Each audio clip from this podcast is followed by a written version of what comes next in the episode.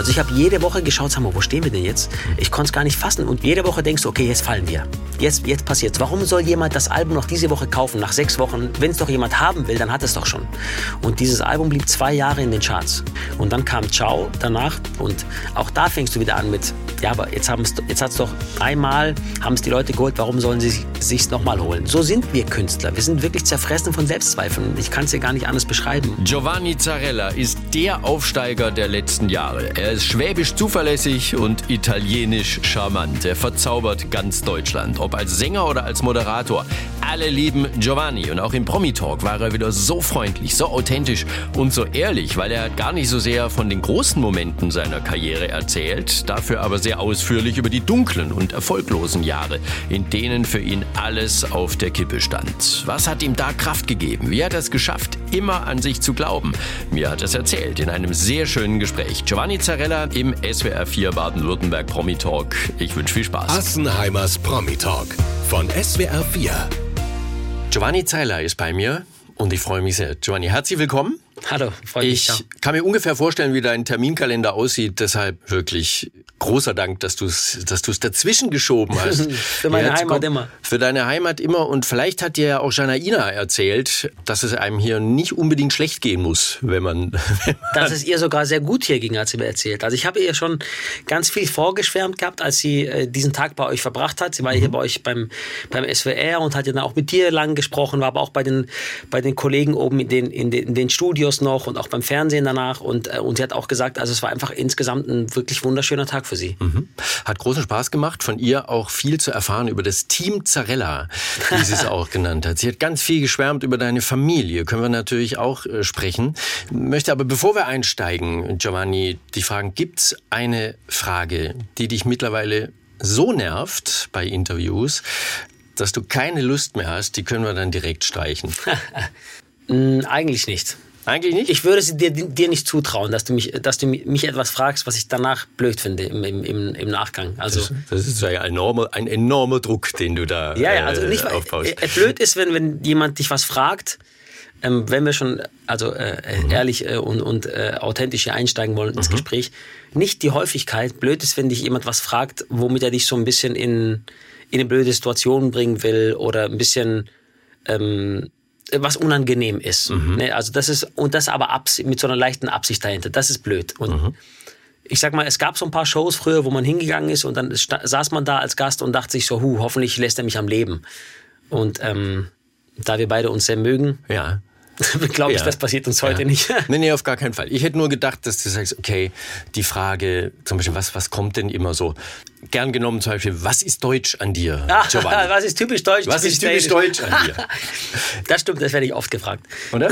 Ich bin aber auch eine gesunde Mischung aus beidem. Ich bin ja. sehr viel Italien und aber auch sehr viel Deutschland. Also mhm. und Deswegen bin ich aber auch, glaube genauso wie ich bin. Also, aber das ist eine Frage, die sehr häufig kommt, das stimmt. Wir haben es heute natürlich wieder gemerkt, was Deutsch an dir ist, nämlich absolute Zuverlässigkeit, ähm, Pünktlichkeit, wenn man mit dir was vereinbart, dann sitzt es einfach. Und ich glaube, das ist schon was, was du auch sehr schätzt. Ja. Ähm, hat bei Jana Ina aber auch gut geklappt, obwohl du ja manchmal sagst, dass es da vielleicht noch vielen kleine Dank, Pünktlichkeitsdefizite gibt. Da gibt es auf jeden Fall, man sieht halt einfach, dass sie dann doch vielleicht nicht ganz so lange in Deutschland ist wie ich. Also sie hat noch ein bisschen was aufzuholen.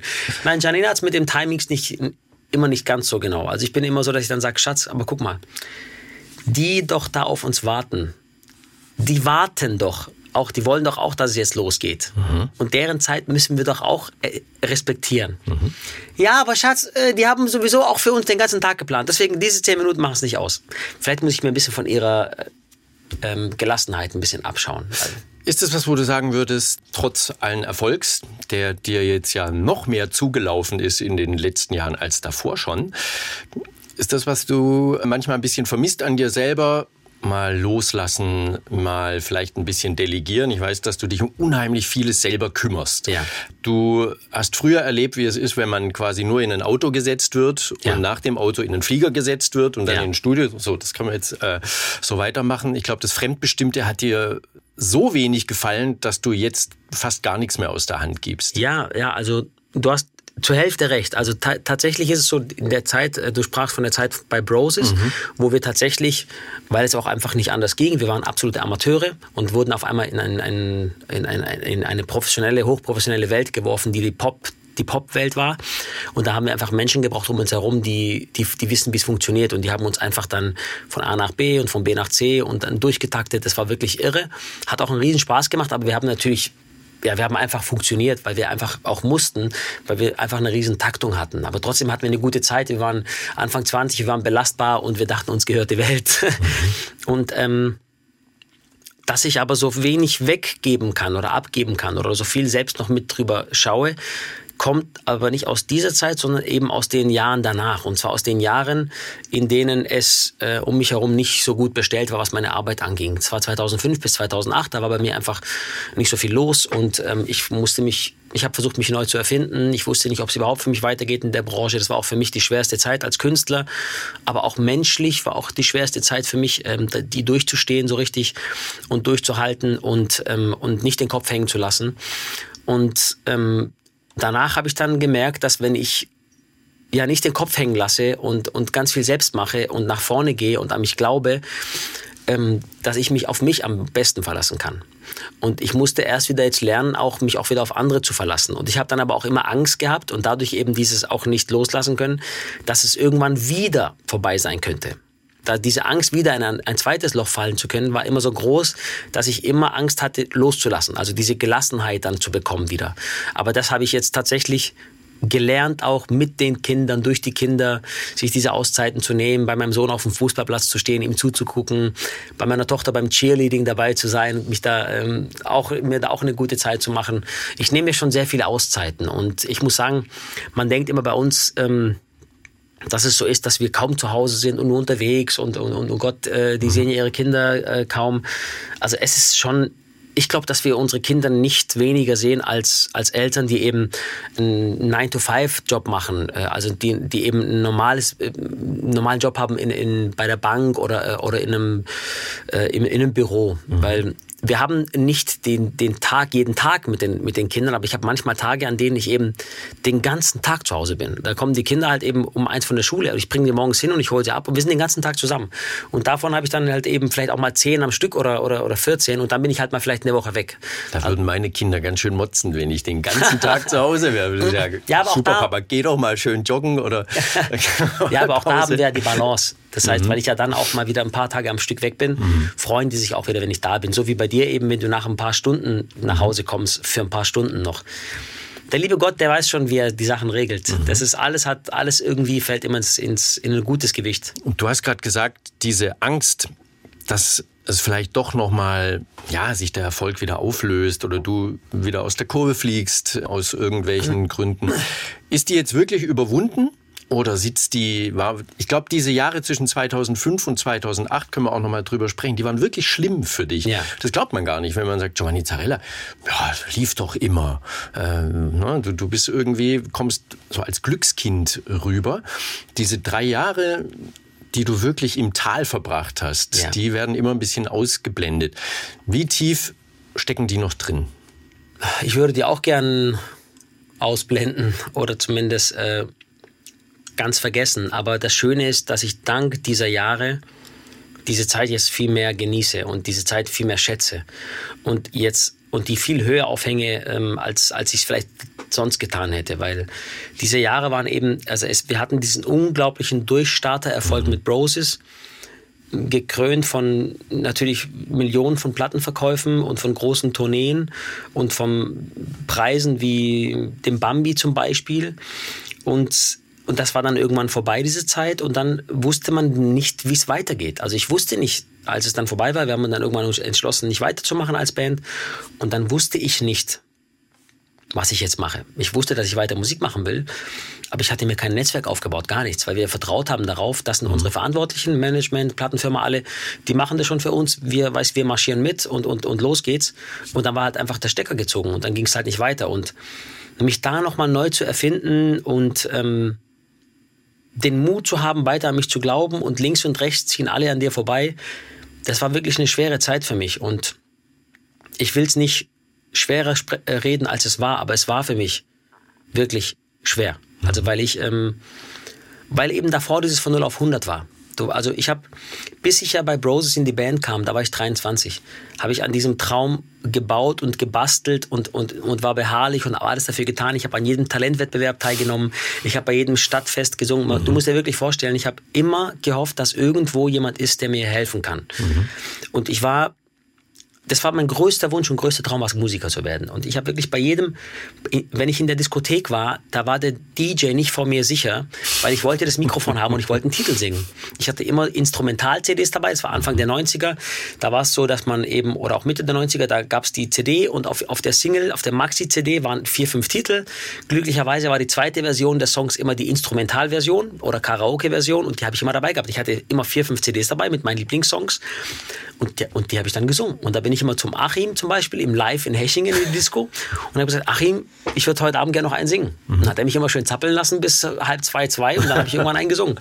Und das war mein Traum, mein großer Wunsch. Ich habe an die Radiostation im, im, im, Umkreis äh, Demo-CDs geschickt, die ich aufgenommen habe. Ich habe bei meinen Eltern gejobbt, ich hatte eine Ausbildung, ich habe gejobbt und das Geld, was ich da verdient hatte oder über hatte, damit habe ich dann bei einem griechischen Produzenten, beim Chris in Stuttgart Songs aufgenommen und die habe ich dann an, Platten, an Plattenfirmen geschickt, an Radiostationen. Ich wollte irgendwie es schaffen. Der hat immer an dich geglaubt, oder? Der Chris hat immer an mich geglaubt. Der Chris, der war auch davon überzeugt, dass er mit dir Chris hat immer gesagt, das kann was werden, das kann was werden.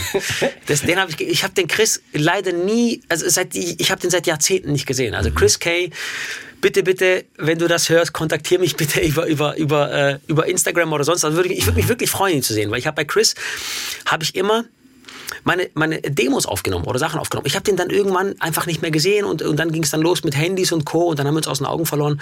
Aber Fakt ist, ich und auch mein Umfeld, wir haben einfach alle alles dafür getan, um den Durchbruch zu schaffen. Und dann kam eben diese Chance mit Broses, das hat dann geklappt. Dann kam natürlich eine viel größere Karriere, als ich sie jemals mhm. mir erhofft hätte. Und dann war das dann wieder weg.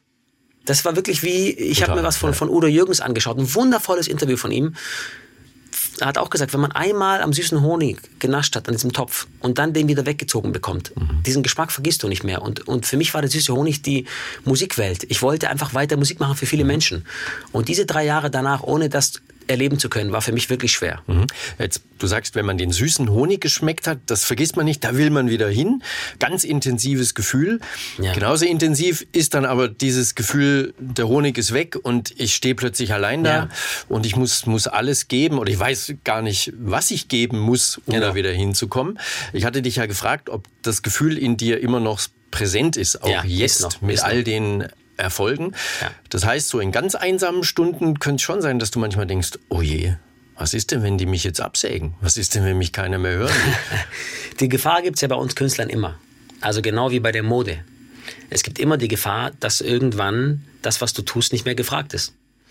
Das ist, ähm, wir haben ja etliche Modelabel und Modemarken und Modemacher und Designer, aber auch Künstler eben, die einen riesen Hype haben, wo man sagt, boah, das Label, das, da, da, da kann man gar nicht mehr ohne. Mhm. Und du merkst selbst, wie du zwei Jahre danach deine zehn T-Shirts eben, die du gekauft hast, von dem Label, was äh, äh, T-Shirts geprintet hat nach alter Tattoo-Manier, mit Strass noch besetzt, äh, äh, wie du selbst die aussortierst und, mhm. äh, und wieder beiseite legst und denkst, Mensch, und dafür habe ich damals so ein Geld ausgegeben. Und das kann, uns, das kann jedem von uns passieren. Ich glaube, jeder Künstler, zumindest jeder, den ich kenne, keiner ist zu 100% unbekümmert und denkt, dass es für ihn ein Leben lang so weitergeht. Also die allergrößten nicht. Ich glaube selbst, dass Künstler wie ein Carpendale oder auch ein, ein Roland Kaiser sich Gedanken darüber machen, mhm. wie es für mich weiter, die Zeichen der Zeit, äh, so im Sinne von, oh, was ist denn das mit Streaming und Download? Die hören ja auch ständig von ihren Plattenfirmen, dass, die, dass man jetzt die neuen Medien angehen muss und so. Das muss auch befremdlich sein. Für mich ist es jetzt schon befremdlich, dass ich mit Mitte 40 irgendwie dann, dass sie sagen, ah, wir müssen mehr Richtung Streaming gehen, mehr Richtung Download und irgendwie, das ist die neue Währung sozusagen. Ich möchte das nicht. Ich möchte eigentlich, dass die Menschen am liebsten sich noch was nach Hause holen, und zwar eine CD oder eine Schallplatte und die dann aufmachen und lesen, was man darin geschrieben hat. Das finde ich viel, viel schöner. Und ich glaube, wir Künstler haben ständig die Angst, dass es morgen vorbei sein könnte, auf jeden Fall, ja. Mhm. Was für dich ja damals noch dazu kam, glaube ich, äh, das war ja auch so die Anfangszeit mit Janaina. Mhm. Große Liebe. Ja, Gott sei Dank. Und ihr habt beide gemerkt, dass ihr zu, zueinander gehört, dass ihr zusammen in die Zukunft gehen wollt. Und du warst da aber so im, im Tal. Ja. Wie sehr hat es denn wehgetan für Janaina, Und ich glaube, das steckt einfach in uns Männern drin, nicht der sein zu können, der du sein wolltest. Ja, meine größte, meine größte Angst war es immer, dass ich, ähm, ja, eigentlich, dass ich im, in der Beziehung eigentlich noch besser sein könnte. Das dachte ich immer so, weißt, weil ich halt einfach dachte, du bist ich glaube, dass ich immer versucht habe, der beste Mann für meine Frau zu sein, der, der ich sein kann. Aber ich war einfach zu der Zeit einfach auch mit der, mit meiner Situation, mit meiner Karriere beschäftigt, mit meinem, mit mir selbst auch. Und ich habe und ich habe trotzdem gehofft, dass ich gut genug für sie bin. Und äh, der Gedanke, nicht gut genug für sie sein zu können, hat mich einfach sehr beschäftigt und auch traurig gemacht, ja, auf jeden Fall.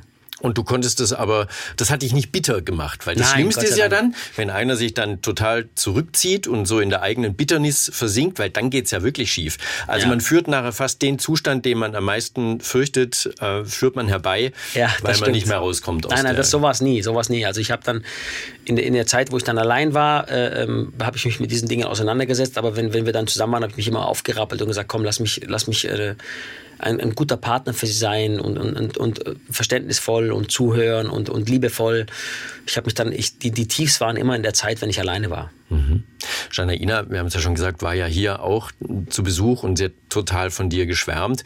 Und es fällt ja immer wieder der Begriff Team Zarella. Ja. Ähm, und ich glaube, das war ja damals schon so, dass ihr da dann gemeinsam durch die etwas dürreren Zeiten gegangen seid und dann auch die, die Erfolge des anderen wirklich genießen konntet. Ja. Viele schauen da von außen drauf und sagen, ist da nicht doch irgendwo Neid? Wenn jetzt als Janaina vielleicht ein bisschen mehr Moderationsjobs dann zum Beispiel hatte und dann gesagt, ah, jetzt strahlt sie gerade ein bisschen mehr. Dann kommt Giovanni 2019 mit dem, mit dem Album äh, La Vita e Bella dann richtig aus der Kurve und, und schießt nach oben. War sie da dann nicht wieder ein bisschen neidisch? Hat das wirklich nie eine Rolle gespielt bei euch? Nein, also ich muss sagen, ich habe immer von meiner Frau hundertprozentige Liebe gespürt hundertprozentiger Stolz auch auf mich und hundertprozentige Unterstützung. Also es war nie weniger. Und sie hat mich auf der Bühne, als wir uns kennengelernt haben, 2005 äh, oder 2004 und auch 2005 dann äh, zusammengezogen sind, geheiratet haben, hat sie mich genauso angehimmelt, ähm, auch, in de, auch in den Jahren 2008, 2009, 2010, wo eben dann an der Bühne vielleicht ein paar hundert nur standen, hat sie mich genauso angehimmelt und, und unterstützt wie heute, wenn da jetzt ein paar Millionen am Fernsehen zuschauen. Ich muss sagen, das, das hat sich nicht verändert. Sie war immer bei mir in der ersten Reihe dabei und war meine große Unterstützung.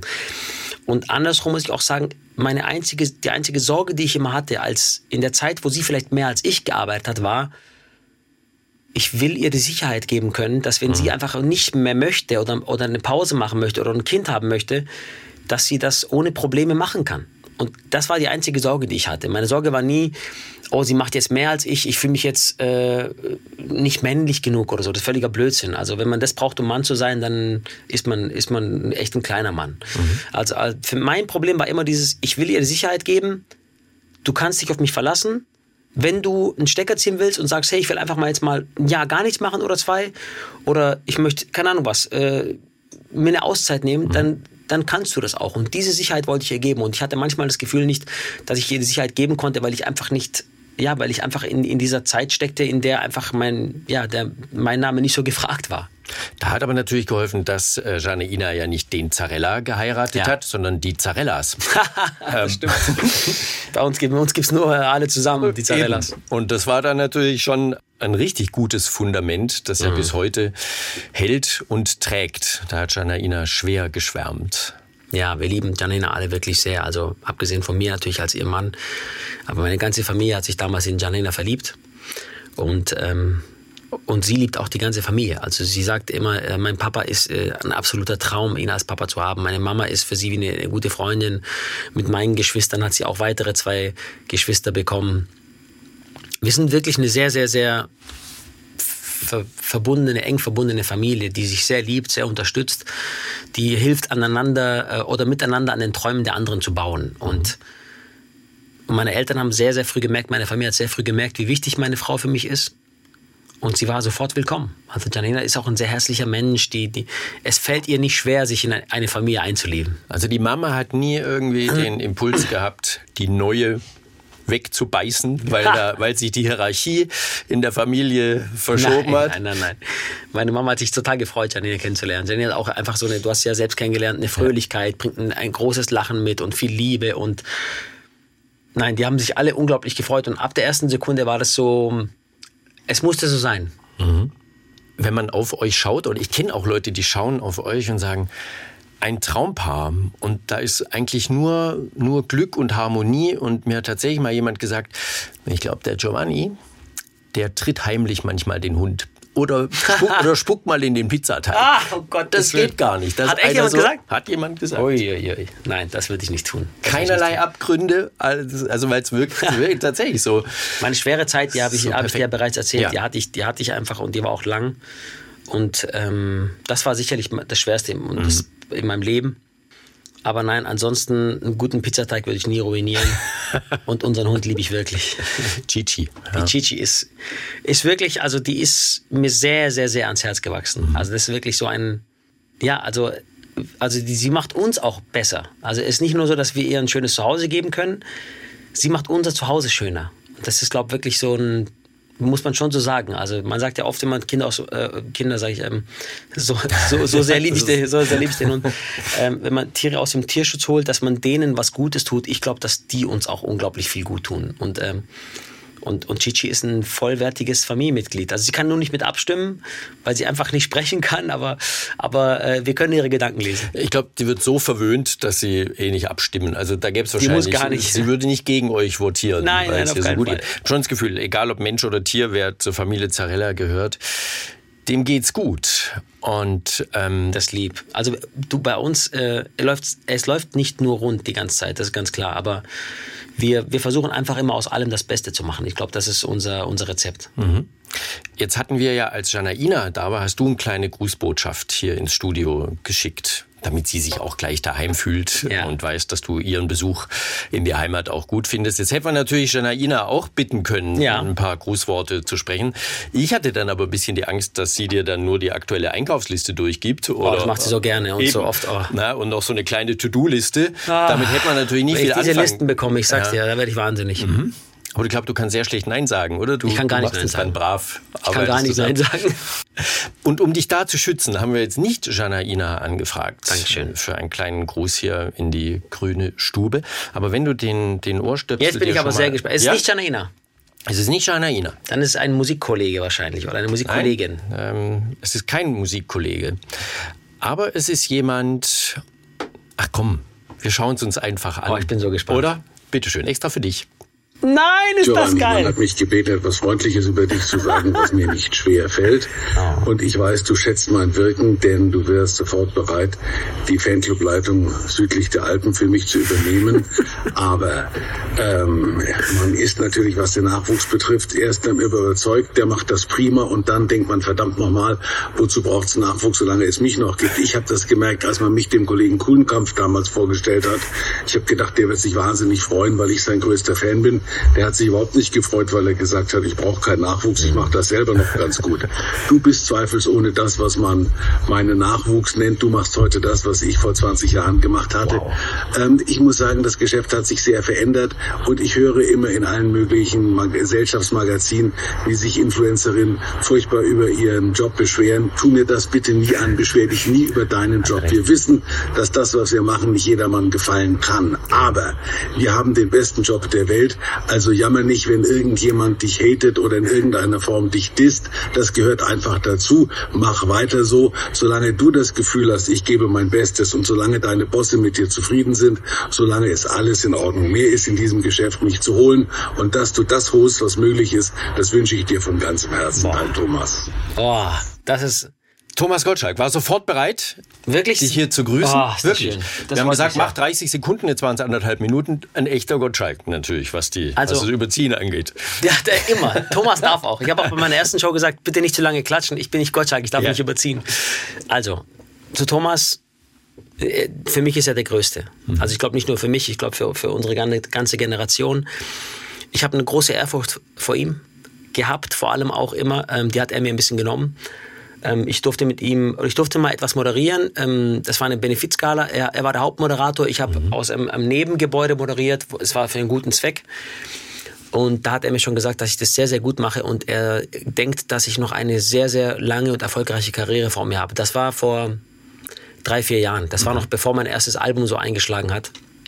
Und dachte schon, komm, ich hoffe nur, meine Angst war immer, dass es niemand sieht oder dass man nicht die Möglichkeit hat, es zu beweisen. Ja. Und ich habe vor Thomas, ähm, also Thomas kann und wird nie einer ersetzen. Der ist einfach wirklich der Größte. Und Wäre auch der größte Fehler, glaube ich, zu versuchen, Genau das, der das, Gottschalk das, zu werden. gen- genau das, weil ja, wie, wie er gesagt hat, die Presse und egal wer, die versuchen dann so, ja, ist er sein Nachfolger. Nachfolger vom Thomas gibt's nicht, Punkt aus.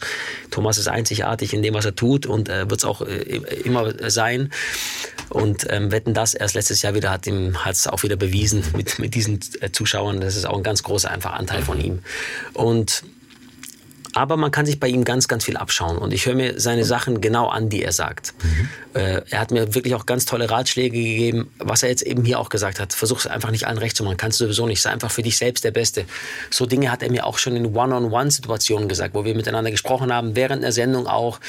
Ähm, letztes Jahr in der Hitparade war ich bei ihm zu Gast und da ist, ein, ich glaube, der Kaiser dann aufgetreten und dann hat er mir hat er mich nochmal zur Seite genommen und mir gesagt, dass er mir das Beste wünscht und dass es wirklich sicherlich ganz großartig wird. Und jeden, ich saug das auf. Ich habe mir seine Generalprobe damals angeschaut, komplett bei der bei der Du hast die. Außenwette moderiert bei, beim Bei großen Wetten, Wetten genau. das Revival. Du konntest also ihn beobachten und das Ja, und, aufsaugen. und ich habe mir das und ich mache das auch, weil das ist äh, auch ein Vorbild. Also ähm, Thomas ist einfach auch ein Vorbild. Und wenn er dann seine Generalprobe macht, dann guckst du dir das schon genau an. Wie spricht er mit den Kollegen? Was kommt von ihm selbst? Was gibt er noch an Input? Was möchte er gern anders haben? Wie weit kann man da äh, irgendwie Einfluss nehmen? Wie weit? Also ich bin jetzt auch schon länger dabei, 21 Jahre, aber trotzdem a lernt man nie aus, egal in welchem Beruf. Und b ist er einfach der Größte. Und da guckt man einfach genau hin. Und dass er sich jetzt hier ähm, ja gar nicht groß breitschlagen lassen muss, um was Nein, zu sagen zu mir. Das, das Ja. freut mich riesig, also wirklich riesig. Ich hätte mich jetzt auch über ein Video von meiner Frau gefreut.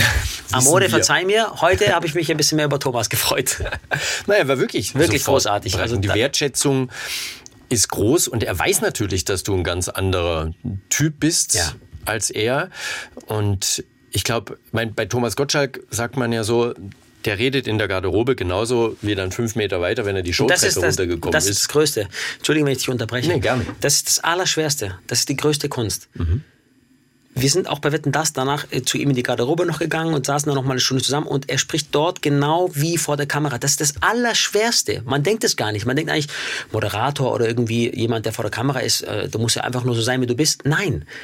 Du möchtest gern so sein, wie du bist, aber die Kamera geht an und du erwischst dich dabei, wie du plötzlich schon, ich habe dich auch gerade vorher schon beobachtet, wie du dich extra gerade hinsetzt, weil man denkt sich so, oh, hier ist ja eine Kamera und dann mache ich einen blöden Rücken und, äh, und ich, muss mich, ich möchte mich ganz besonders ausdrücken und ich möchte, dass die Leute da draußen sehen, dass ich einen großen Wortschatz habe und dass ich unglaublich smart, intelligent und clever bin.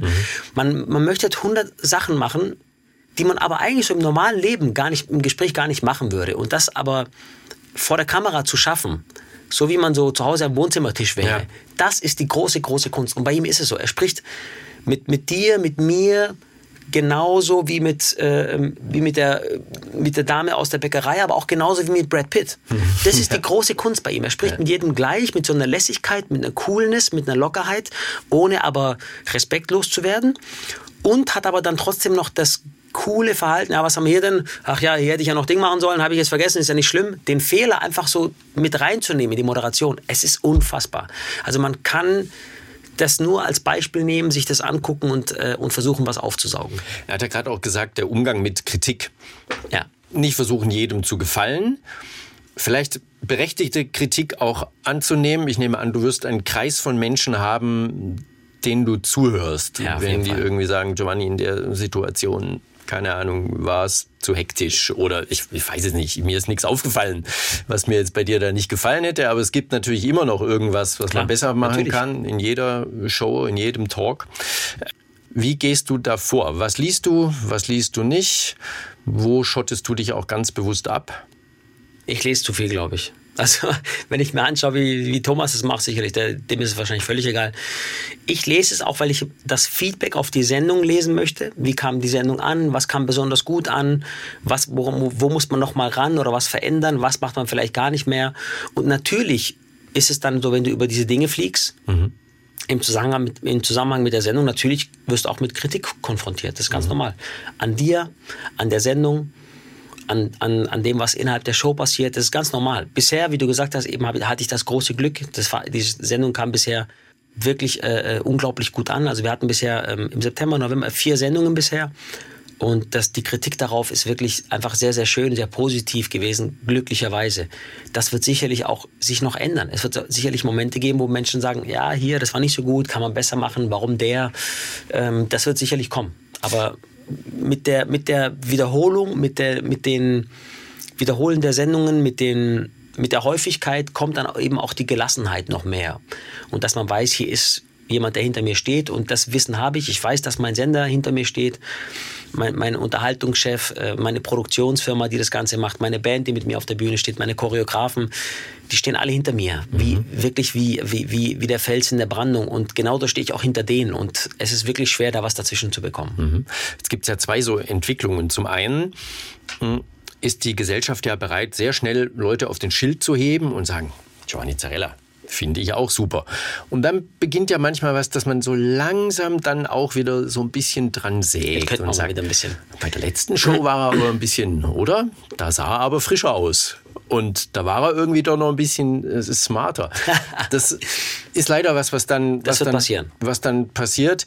Das ist aber eingepreist. Und ich hoffe, du, du bist da auch drauf vorbereitet. Ja, bin ich schon, bin ich schon. Also ich habe meine beste Schule, die beste Schule, die ich hatte, war tatsächlich die Zeit mit Broses. Mhm. Wir waren eine Castingband und Casting war irgendwann, weil es totgetrampelt wurde, nicht mehr angesehen. Also es gab die No Angels vor uns und dann kamen wir. Solange war noch alles gut. Im Jahr darauf ging dann die große Welle los mit DSDS, Star Search. Äh, jeder Sender hatte dann auf einmal sein Casting-Format. Äh, Fame Academy, alle möglichen. Und dann wurde Casting plötzlich zu etwas ähm, Negativem. Also dann hieß es plötzlich von Radiostationen, von TV-Sendern, nee, Casting-Künstler. Radiostationen hatten wir ganz klar Commitment von vielen, die, wir spielen keine Casting-Acts. Das war ganz, ganz ähm, einfach offen gesagt. Also nicht jetzt alle, aber viele. Und nee, bei dem Preis äh, werden Casting-Künstler nicht äh, äh, berücksichtigt. So Sachen kamen dann. Ich wusste schon damit umzugehen, früh, was es bedeutet. Außerdem bin ich ein Gastronomkind. Und die Gastronomie ist wirklich die härteste und beste Schule, mhm. um sich ein wirklich dickes Fell anzueignen. Also es ist wirklich, weil mit dem Essen ist es wie mit der Kunst. Es gibt einfach verschiedene Meinungen. Du kannst nicht sagen, du kannst keine Pizza rausbringen und sagen, die schmeckt 100% jedem. Es gibt derjenige, der sagt, die, die ist mir zu, zu verbrannt, die ist mir zu roh, der Thunfisch schmeckt irgendwie komisch. Die Salami, wo hast denn die her? Ist die vom, vom Discounter? Mhm. Es gibt, also bei jeder Pizza kann ich dir zehn Kriterien sagen, warum jemand sie wieder mhm. zurückgehen lässt. Nur ein Stückchen abbeißt und zurückgehen lässt. Und du musst einfach nicken und sagen, ja, obwohl du sie selber lecker findest und sie sofort aufessen würdest. Die Gastronomie, die Hotellerie, so, so Jobs, wo du One-on-One-Situationen hast mit Menschen, die dich kritisieren können an der Arbeit. Das Hotel, Zimmer ist zu kalt, Bett ist zu, äh, zu hart oder zu weich, egal was. Also so Jobs, wo du halt konfrontiert wirst mit persönlichen Belangen, musst du ein dickes Fell haben und auch Verständnis. Und, und, da, und das ist ein Weg, den habe ich gelernt. Wenn du zugeschaut hast, deinen Eltern im eigenen Restaurant mit solchen Gästen umzugehen, bist du da manchmal nachher hin und hast gesagt, Papa, Mama, schmeiß den raus. Das ist ja furchtbar. Meine Eltern haben schon viel, ein dick, sehr, sehr dickes Fell gehabt. Die haben schon wirklich viel durchgehen lassen. Es gab auch schon Gäste, äh, bei denen sicherlich meine Geduld nicht so groß gewesen wäre. Aber ich habe das damals nicht verstanden. Mein Papa hat immer gesagt, weißt du, Giovanni, wir müssen wir müssen das so machen, wir müssen es akzeptieren, weil Papa und Mama müssen am Ende des Monats ihre Rechnungen bezahlen. Weiß für dich, für deine Schwester, für deinen kleinen Bruder. Und das ist ein Stammgast. Der hat vielleicht heute einen schlechten Tag. Meine Eltern haben schon sehr viel Verständnis gehabt. Auch für Gäste, die, ich sag nicht, wenn etwas kritisiert wird. Ich sag, wenn, wenn man schon fast beleidigend wird. Das mhm. geht dann nicht. Weißt? Und mein Papa hat dann schon auch wirklich schon viel durchgehen lassen. Er hat schon mal gern, also, so getan, als wenn er es nicht wirklich versteht, weil er ist ein Italiener. Mhm. Er hat nicht richtig verstanden, was er gesagt hat, der Kunde. Mhm. Glaubst du, dass es was damit zu tun hatte? Deine Eltern haben hier ja mit nichts angefangen, mit, ja. also mit gar nichts. Die haben ja. sich wahnsinnig rein und hoch gearbeitet. Aber dass diese Haltung, ähm, vielleicht auch mal was zu schlucken, wo man durchaus auch mal mit guten Gründen sagen dürfte, Entschuldigung, Sie sind gerade einfach unhöflich. Lassen Sie uns doch auf einer anderen Ebene miteinander reden. Dass Sie mehr geschluckt haben, weil, weil das bei Ihnen noch so so drin war?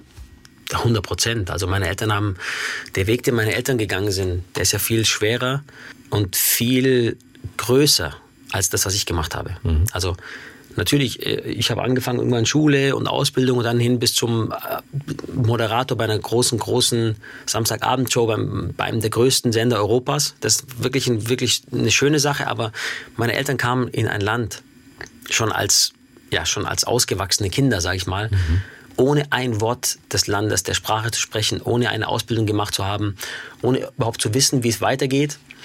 Meine Mama, als sie nach Deutschland kam, der Papa war schon zwei, drei Jahre hier.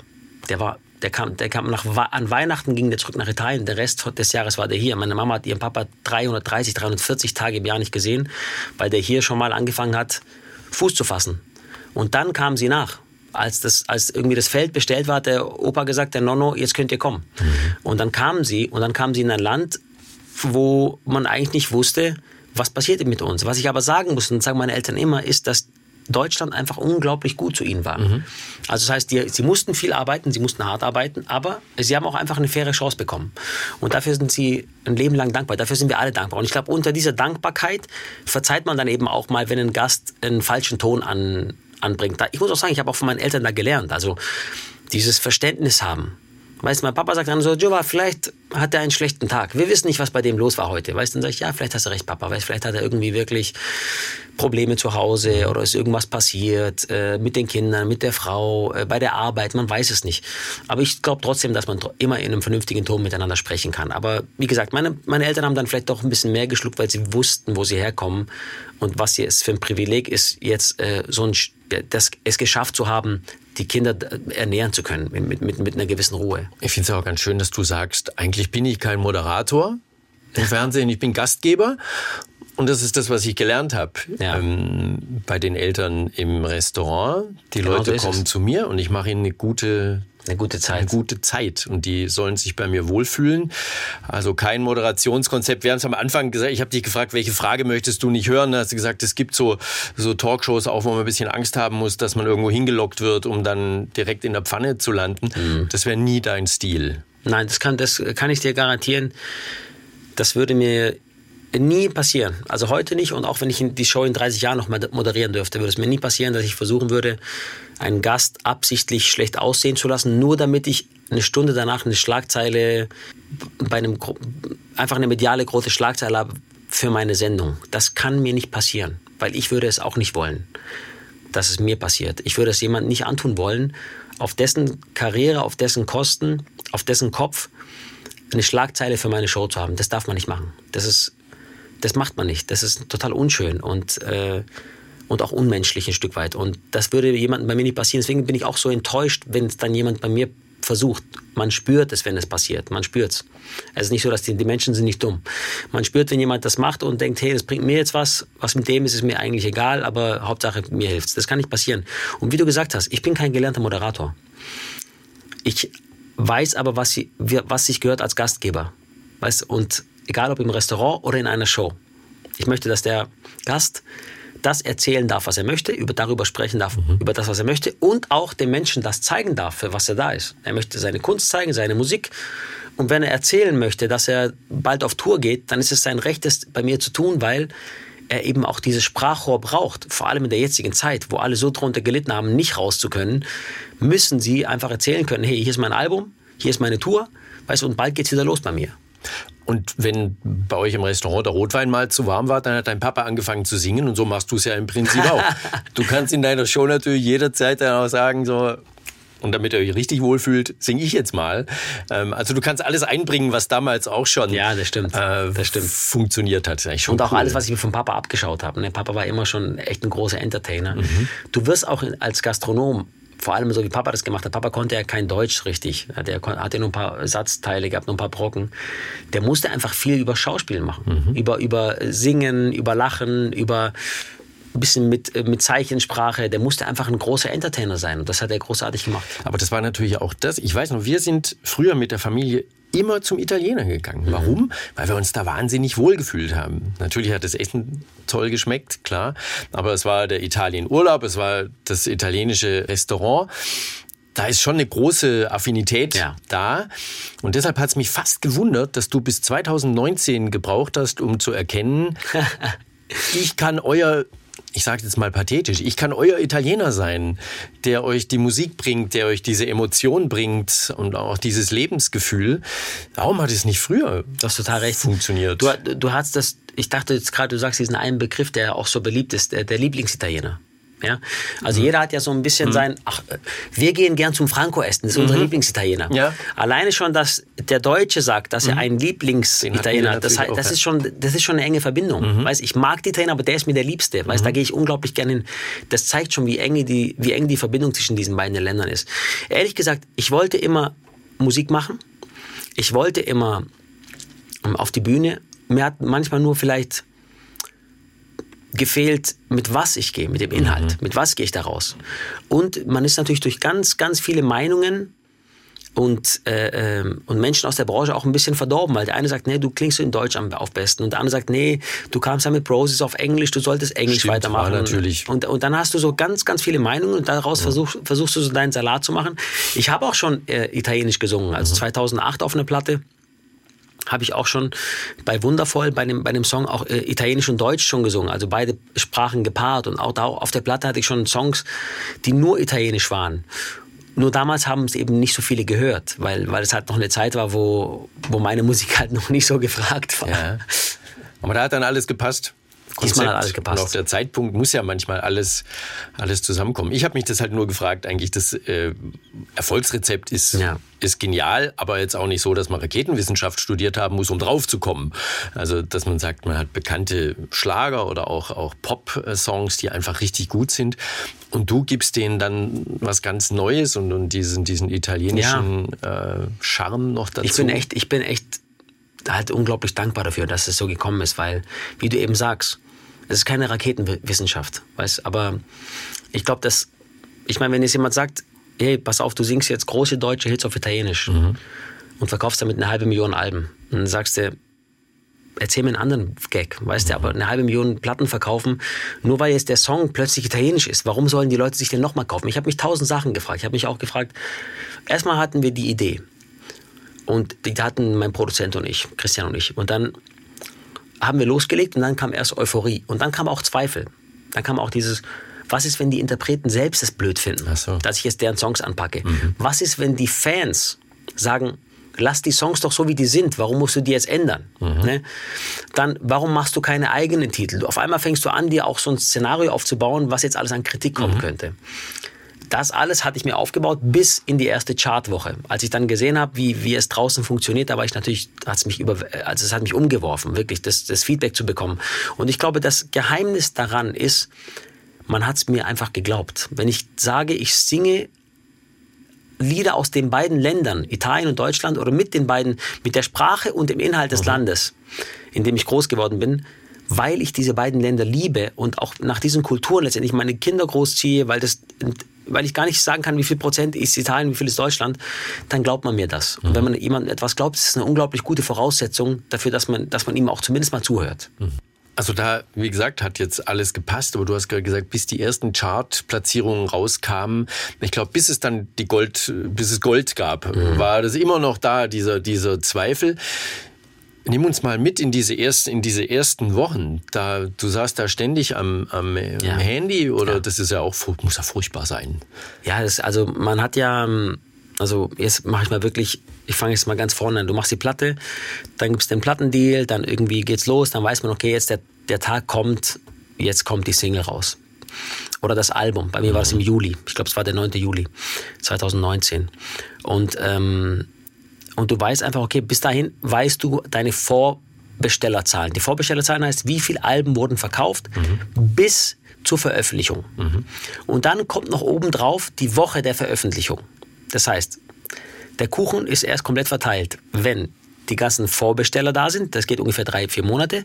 Dann kommt dein Album am 9. Juli und dann nochmal bis zum 16. oder bis zum 15 werden die Verkäufe in den Tagen auch noch dazu gezählt. Heutzutage die Charts sind Verkaufscharts, heißt wer den größten Wert hat, Verkaufswert. Bei den Alben ist es so, der bekommt eine gewisse Platzierung X.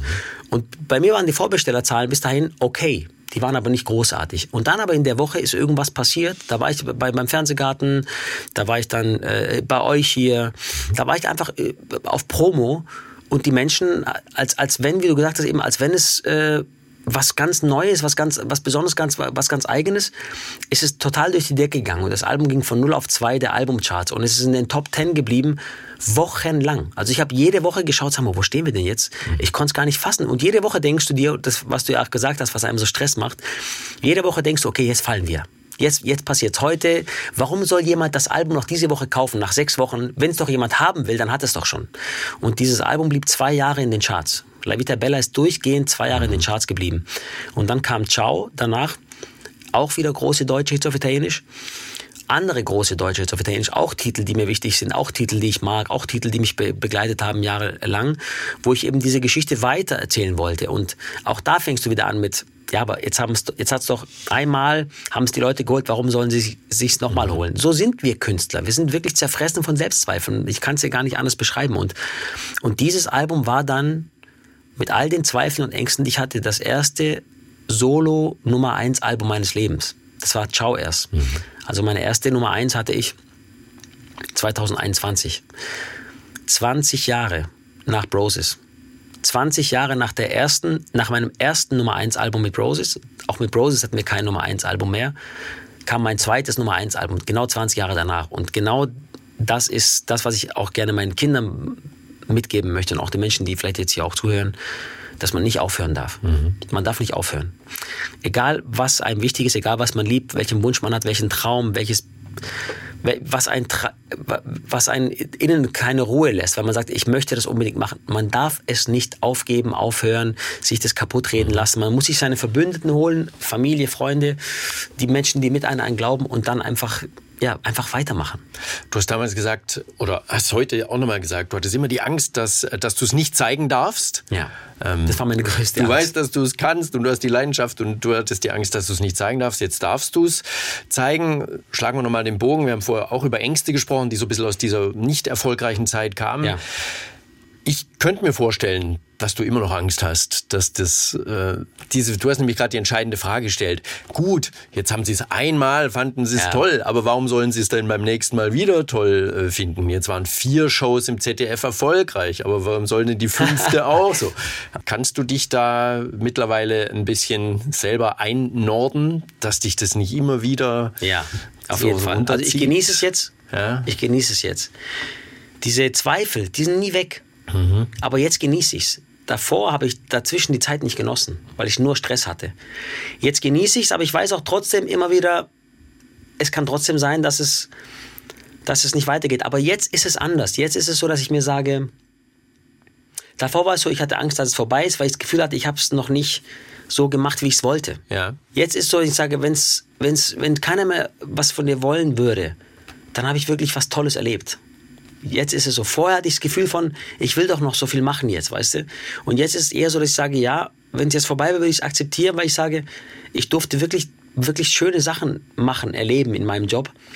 Und, und dann wäre es halt eben so. Also ich würde sicherlich nicht locker lassen und ich würde sicherlich nicht einfach es einfach nur akzeptieren, aber ich würde auch wissen, Mensch, du hast auch schon einfach verdammt viel Glück gehabt. Mhm. Also das muss man auch sagen. Also natürlich gehört Arbeit dazu, mhm. aber es ist auch einfach viel Glück von Tausenden von Menschen, die diesen Beruf machen wollen, genau dann zu dem kleinen Kreis gehören zu dürfen, die es machen dürfen. Und das ist einfach auch ein, wirklich ein, ein großer, großer Grund, demütig zu sein. Mhm. Da fragt der Schwab jetzt natürlich, muss noch schaffen oder langt schon Ich muss schaffen noch. Muss klar, muss schaffen, klar. Ehrlich. Direkt, wenn wir fertig Was sind, da Hanne, geht's schon weiter. Aber, weißt vom, vom, vom Ding her, klar. Vom Ding her, muss noch. Ich muss, ich muss noch. Denkt man ja immer, Nein, ich muss CDF-Show. Nein, es langt jetzt. Schallplattende, kannst es langt jetzt. Kannst du auslaufen lassen. Nein, nein. Da verdienen alle mit. Wir sind froh. Ja. Wir sind froh, wenn es weitergeht. Giovanni, ich glaube, jetzt schmeißen sie uns hier bald raus. Sie das, oder? Ja, ich glaube schon. Ich schon, ich schon, schon rum. Ja, ja, ist gleich rum. Giovanni, mach weiter so. Danke Und schau mal wieder vorbei. Es ist mir immer ein, ein Riesenvergnügen. Vielen Dank. Einfach Spaß. Danke, danke dir. Es hat Spaß gemacht mit dir und danke nochmal mit der Überraschung, mit dem lieben Gruß vom Thomas. War eine schöne Sache. Wie gesagt, wir mussten ihn nicht lange bitten, gar nicht. Einfach nur, Giovanni kommt, zack, war's da. Schön. Grazie. Grazie. Assenheimers Promi Talk von SWR4. Auch als Video unter swr4.de.